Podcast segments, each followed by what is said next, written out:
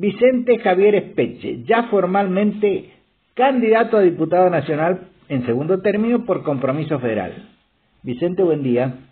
Hola, buen día Gustavo y buen día a todos nuestros amigos de Laura. Un gusto estar nuevamente con ustedes.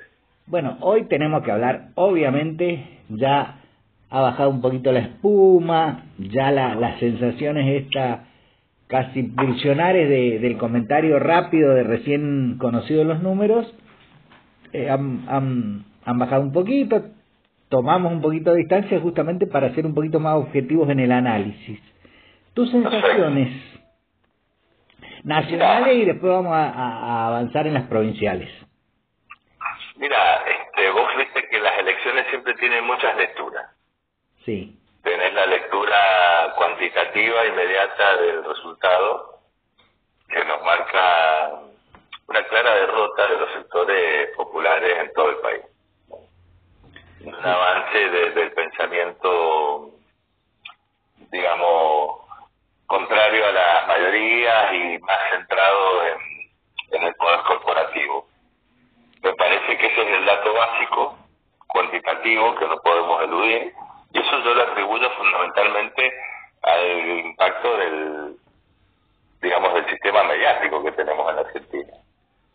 Vos fíjate que el hecho de que acá en la provincia de Mendoza, con un 40% de pobreza, con la situación este, angustiante que viven tantas familias que no llegan a fin de mes, que no, con, la, con el desempleo que hay, con cómo golpea ese desempleo a los jóvenes, con la inseguridad que se está viviendo en las calles, que el gobierno de Rodolfo Suárez tenga esta ratificación, y por supuesto es legítima y digamos, le corresponde, será ganado, pero que denota que los mendocinos estamos viviendo, digamos, una realidad que se nos construye a partir de los medios y que nos impide observar realmente lo que nos pasa.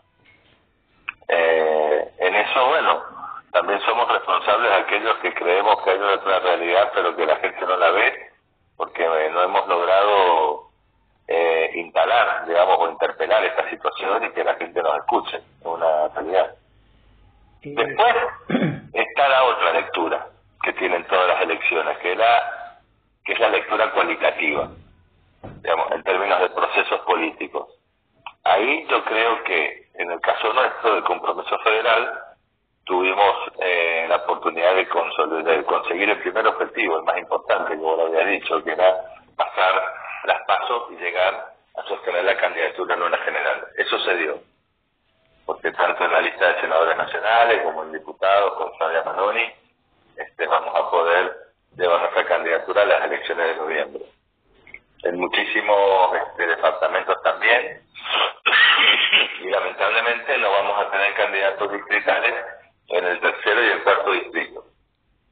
Pero sí nos está quedando un, un hermoso grupo político, un espacio de compañeros y de militantes y de de gente, de referentes barriales, sindicales, con toda la fuerza y con toda la voluntad seguir construyendo de cara al 2023. Por eso te decía, son las distintas lecturas. Ahora, hoy la situación de Mendoza sigue siendo la misma que la del viernes. Sí. Nada más que hemos perdido la oportunidad de empezar a discutir cuál va a ser el destino de la provincia, cuál va a ser la matriz productiva, cómo nos vamos a parar frente al cambio climático, qué vamos a hacer con la pérdida de poder adquisitivo de los trabajadores, qué vamos a hacer con la crisis sanitaria que tenemos. Bueno, tendremos que seguir luchando. Acá no se rinde nadie, Gustavo. No solo elección, este... Yo creo, eh, voy, voy a tratar de no dejar de ser políticamente correcto, pero casi uno cuando cuando haces este análisis eh, cualitativo, obviamente se trata de cualidades a las cuales te quiero llevar. Sos candidato hoy por un partido que en todo el país integra el Frente de Todos, que es Compromiso Federal. Compromiso Federal está liderado por Alberto Rodríguez compañero cuyano, gobernador de la vecina provincia de San Luis, que a todos nos gusta ir y visitar y ver que, a ver, tal vez sea un exceso de mi parte, tolerarlo, es la comunidad organizada puesta en, realidad. Eh, la San Luis es un, es un ejemplo, es un modelo en muchísimos aspectos.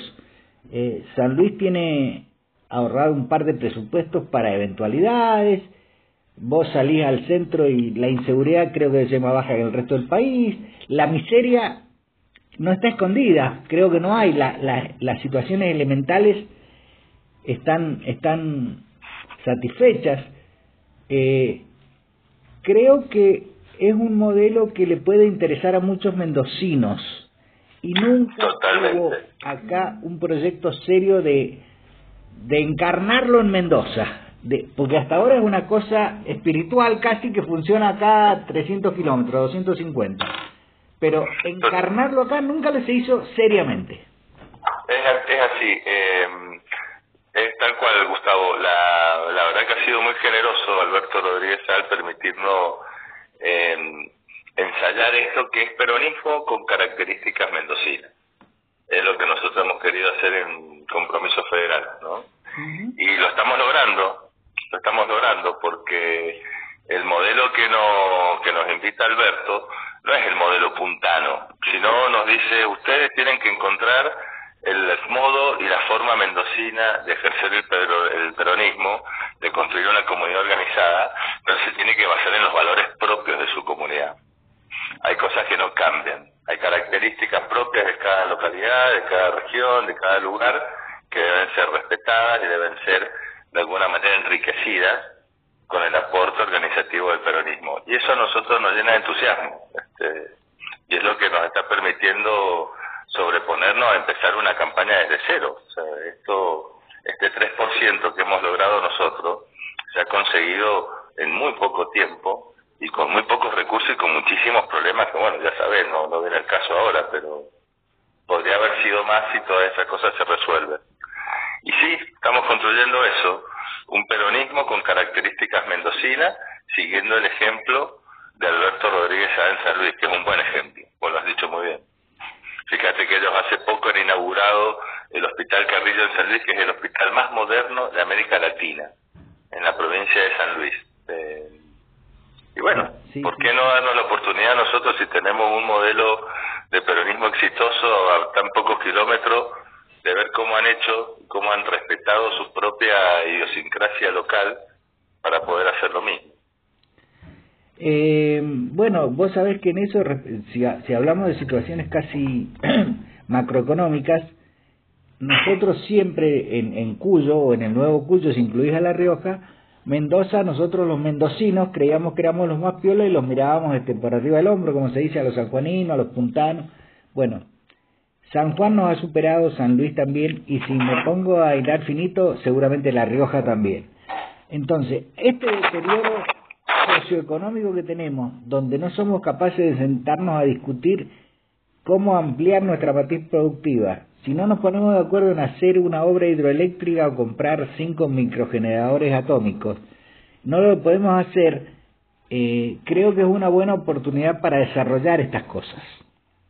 Así es que es necesario. Y empiecen, chicos.